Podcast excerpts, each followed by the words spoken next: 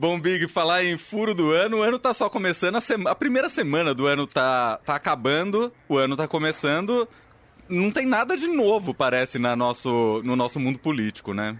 Pois é, então, então Bolsonaro tá o, famoso ano novo problemas velhos, né? Ele deu aquela esticadona de férias natural dos brasileiros, sabe aquele cara posterga, posterga, volta, posterga, volta, porque sabe que na volta da, da daquele feriadão que vai do, do, do, dia 20, mais ou menos ali, né, até o, dia, o primeiro dia útil do, do novo ano, a gente tem que se deparar com a realidade é, o presidente ainda deu uma esticada um pouco maior, teve problemas de saúde lá tal. E, mas essa semana, ou de ontem para hoje, desde que ele reassumiu. Aliás, reassumiu numa partida de futebol, né? Se eu não estou enganado, em Exato. Goiás, né? Ele foi dar o pontapé inicial num jogo lá de cantores sertanejos e tal. É, exato. E dizendo que não Com vai. Eric Johnson.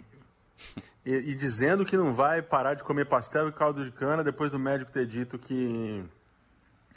que ele tem que ter uma dieta mais saudável, mais balanceada, né?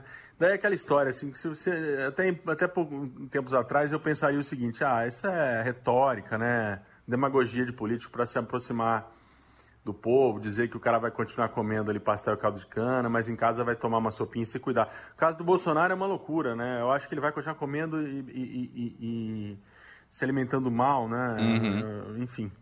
Mas retomando aqui. Bom, o que, que pipocou? Nova onda. Aliás, cantamos essa pedra na nossa conversa de quarta-feira, né? Verdade. Impressionante, mas falamos quarta sobre, sobre o avanço da Omicron e ontem uma coisa assim assustadora. Os prefeitos foram a Brasília, a gente falou um pouquinho disso, não tinha essa informação ainda. É, os prefeitos já estão enviando as suas demandas ao Ministério da Saúde. Algumas cidades já começam a querer fechar o, o é, restrições, né? é, de circulação para conter, porque a, a, rede a rede municipal é o primeiro lugar onde o, o cidadão vai buscar o atendimento é na rede municipal, é na UBS, é no pronto-socorro, né? Então ela também daqui a pouco vai estar com a capacidade estrangulada. É, em São Paulo, uma coisa importante, né? São Paulo cancelou o Carnaval dos Blocos, ficou ali a, a, a história da, do sambódromo, a gente não sabe muito bem qual vai ser o protocolo. Uhum. É óbvio que isso é um problema para os prefeitos, eles já estão enfrentando, é um problema para os governadores, como nós conversamos também na quarta, mas é um problema para Bolsonaro, né? É, o manejo da, da pandemia é uma coisa assim assustadoramente ineficaz no é. Brasil, né? É, então, é, o desgaste que, que foi muito intenso, né? É, no período da CPI, né? No passado a gente teve, infelizmente, aquela aquele momento de muitas mortes, de muita tristeza, né, de, de, da, da, pandemia descontrolada e da CPI, que depois é, é, pegou ainda um final daquela acelerou, ajudou a acelerar a vacinação no Brasil, porque eu entendo que se não fosse a CPI, se não fosse os, a pressão dos governadores, a gente já está enrolando com vacina até agora, como está na, na, questão infantil. Mas, enfim, é, é, foi, a, a, avaliação do Bolsonaro é, caiu muito durante a CPI. É só, olha, eu estava olhando a curva dos dados, não, nunca, ele nunca teve uma boa avaliação, né? Assim, se você for olhar, é um fenômeno, um fenômeno que desafia a, a ciência política. Ele já é eleito, começa a, a perder apoios, perder apoios. É, em 2020, com a, com, a, com a pandemia, piora muito, mas tem sim um, uns pontos ali é, de desgaste maior durante o período da CPI. Quando a CPI acabou e o, o Augusto Aras sentou em cima, Aliás, demos uma, uma ilustração que eu, que eu achei bem legal na coluna do Estadão essa semana. Então a gente fez uma série lá, Não Olhe para Cima, né? Inspirada no Não Olhe para Cima. Então essa era o Aras olhando para baixo, não querendo olhar para cima, e o Meteoro, o Bolsonaro, é, é, é, à vontade lá para cima, né? Para destruir o que quisesse. É, e aí o relatório foi para Augusto Aras, que está enrolando, pede umas medidas preliminares e tudo mais. Eu lembro de conversar com aliados do, do presidente, ele com os governistas, principalmente no Senado, dizendo, ó, que vem tem eleição, ninguém se lembra mais não de CPI, não vai ser assim, você já ficou para trás, vai é, brasileiro vacinado, reabertura. Pois é, estamos se mostrando que não vai ser assim. Né? A gente está iniciando o ano com uma nova onda e ela vai é, é, deve ampliar esse desgaste do Bolsonaro, que sempre quando confrontado com a realidade faz o que fez essa semana, né? Fake news, né? Mentira, é. não morreu criança. Aliás, muito grave o que ele falou, né?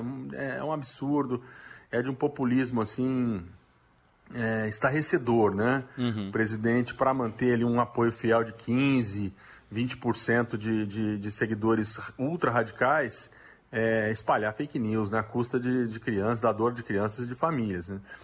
Então, esse desgaste acontece, ele se socorre nesse grupo radical. Aliás, acho que vai ser uma tônica, até escrevi sobre isso na coluna do Estadão no domingo. Não me parece que o jogo do Bolsonaro vai mudar, o jogo dele é fidelizar, manter fidelizado ali esses 15, 20%, torcer para nenhuma candidatura de, de terceira via prosperar, para lá na frente é, pegar ali talvez uns 10, 15% de antipetistas radicais, que podem até não gostar do Bolsonaro, mas não querem a volta, a volta do Lula, e aí ele chegar ali uns 25, 27, numa eleição pulverizada, com um monte de candidato, ele beliscar um segundo turno. Uhum. Parece que o jogo vai ser esse. Mas, enfim, está colocado lá, o, o, problema da, da pandemia não acabou, infelizmente. É, o outro o problema do ano passado, ano passado não, o problema de 2020 que volta para ele neste ano eleitoral. E agora essa questão dos reajustes, né? Esse sim, criado no final do ano passado pela extrema inabilidade do governo, por uma visão totalmente míope do, do dinheiro público, do orçamento público, né? Achar que o orçamento público é do presidente, ele não é, né? Ele é, ele é, ele é do Estado, ele é, ele é da União, né? Uhum. E aí o presidente, para agradar a sua base, resolveu, anunciou um aumento para os policiais federais, né? E aí é óbvio, né? Funcionalismo numa, numa, numa reação é, esperada, né? É, tudo bem, é corporativa, é classista, mas, pô, quem que não, quem que não se imagina precisando de dinheiro no Brasil de hoje, né? Nossa, total. com essa inflação, com tudo mais. Então tá tendo uma reação, né? Uma reação da Receita, reação é, do Ministério. Até o Ministério Público está pressionando Augusto Aras para que o Aras é, é, brigue por eles, né? Para eles também terem esse reajuste. Isso virou um problemaço, porque se a gente tiver aí um, um, uma um efeito cascata de greves no serviço público federal neste início de ano é complicado, né? Total. É, o, o, brasileiro depende muito do servidor público, é, principalmente nos centros menores, principalmente fora dos grandes centros, né? O serviço público é, é fundamental. E desde é, eu ouço conversas conversando é, nos meus bate-papos aqui pela coluna, com, porque o Bolsonaro também chegou num, num determinado momento e disse, não, peraí, pode ser que eu não dê o aumento aí, né, para os policiais federais, né? Aí estava conversando com um representante da categoria dos policiais rodoviários federais que ele disse o seguinte: bom, beleza, a gente pode fazer umas operações padrão, padrão nas estradas brasileiras na volta das férias, né? Sabe aquela que o cara te encosta? Uhum. Para olhar seu farol, se o pneu, se o pneu tá, tá bom. Imagina, transtorno, né? Não, é, porque tava essa, essa possibilidade da operação padrão nos aeroportos pelo da Receita, né? Uhum. E agora o líder do governo está tá, tá, tá defendendo que não deu aumento para, para os policiais. Então você vai ter reação dos policiais. Né? Então, essa é um, um, um, uma questão que ele não tem, vai ser, não vai ser fácil de resolver. É, porque não tem dinheiro, né? Não tem dinheiro. O, o, o, o teto já foi estourado para poder dar o auxílio emergencial, é, que é o novo Auxílio Brasil, né? Agora tem um nome, acabou com o Bolsa Família, criou o Auxílio Brasil, que assim, sem Auxílio Brasil não vai ter apoio eleitoral do Centrão, Centrão, Centrão já acha difícil carregar um candidato como o Bolsonaro no Nordeste, né? Uhum. Onde a popularidade, popularidade, dele é baixa, a rejeição muito alta. Você imagina carregar um candidato é, impopular sem o Auxílio Brasil no Nordeste, né? Total. Então, é muita demanda para um cobertor muito, muito curto. É, eu acho simbólico, né? Ah, mas o cenário não era muito diferente do ano passado, mais ou menos, né? É, por incrível que pareça, as coisas mudam muito rápido é, no mundo atual e no Brasil, né? Então, no ano passado, quando a gente conversou ali um pouquinho de Natal, eu já falava das dificuldades do Bolsonaro, mas não tinha essa perspectiva dessa nova variante, uhum. É, é, se elas tratam rapidamente. Esse, esse movimento do, do, do dos, dos servidores federais não tinha virado ainda ganhar do corpo como está ganhando, né? E, e os outros problemas são que a gente sabe que estão aí, né? É, os números ruins da economia. Aí depende Total. do Paulo Guedes. Que, aliás, eu nem sei se o Paulo Guedes voltou de férias, viu? Se voltou, foi... se voltou, tá, tá quietinho. tá né? quietinho. Mas Não esse apareceu. aí vai ter, que, vai ter que tirar um coelho da cartola muito grande, né? Porque é, inflação alta, né? desemprego alto, as perspectivas não são, não são boas. É entendo que, que é, se o Bolsonaro não, não fizer uma mágica, mais ou menos ali até, até abril, março, ele vai ter muita dificuldade em manter, manter é, os apoios nos estados. Manter é, a classe política em torno dele. E até ia te perguntar isso. É, você acha que esse apoio maciço do Centrão chega até as vésperas da eleição, Bombig? Pois é, tem umas, umas alianças que estão sendo bem amarradas, né? Por exemplo, com ele, ele se amarrou com o PL, aí é casamento de aliança, uhum. né? Pode até ter traição, mas é mais difícil, né? Pega, não pega bem. É, e ele está tentando amarrar o PP, arrumar uma vaga de vice para o PP, né? O, o, o, vice dele ser do PP, teria que escantear o Hamilton Mourão, né? Isso acho que não é muito difícil, porque eles de fato não estão não tão mais. Não, parece que não, não convivem mais muito bem no mesmo teto, né? E, mas se ele amarrar o PL e o PP, ele, ele teria ali um apoio, pelo menos de tempo de televisão e dos grandes, do, do, dos, dos líderes do partido, que eu acho que ele levaria até o fim. Mas embaixo é muito difícil é, a eleição, né, ela, ela, ela acontece na base, né? Quem pede voto geralmente para os candidatos é o prefeito, é o vereador, né, o cabo eleitoral.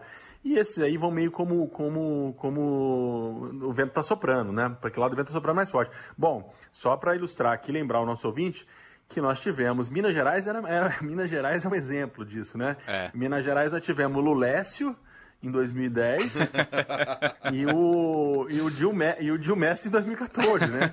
Que era que era e tinha Santinho, tinha Santinho. É. Os deputados do, estaduais do, PSD, do PSDB, o governador Aécio Neves, bom, o Lula estava o Lula, o Lula tava é, uma intenção de voto muito grande em 2010, pediu um voto para o Aécio governador e para o Lula, pro Lula presidente.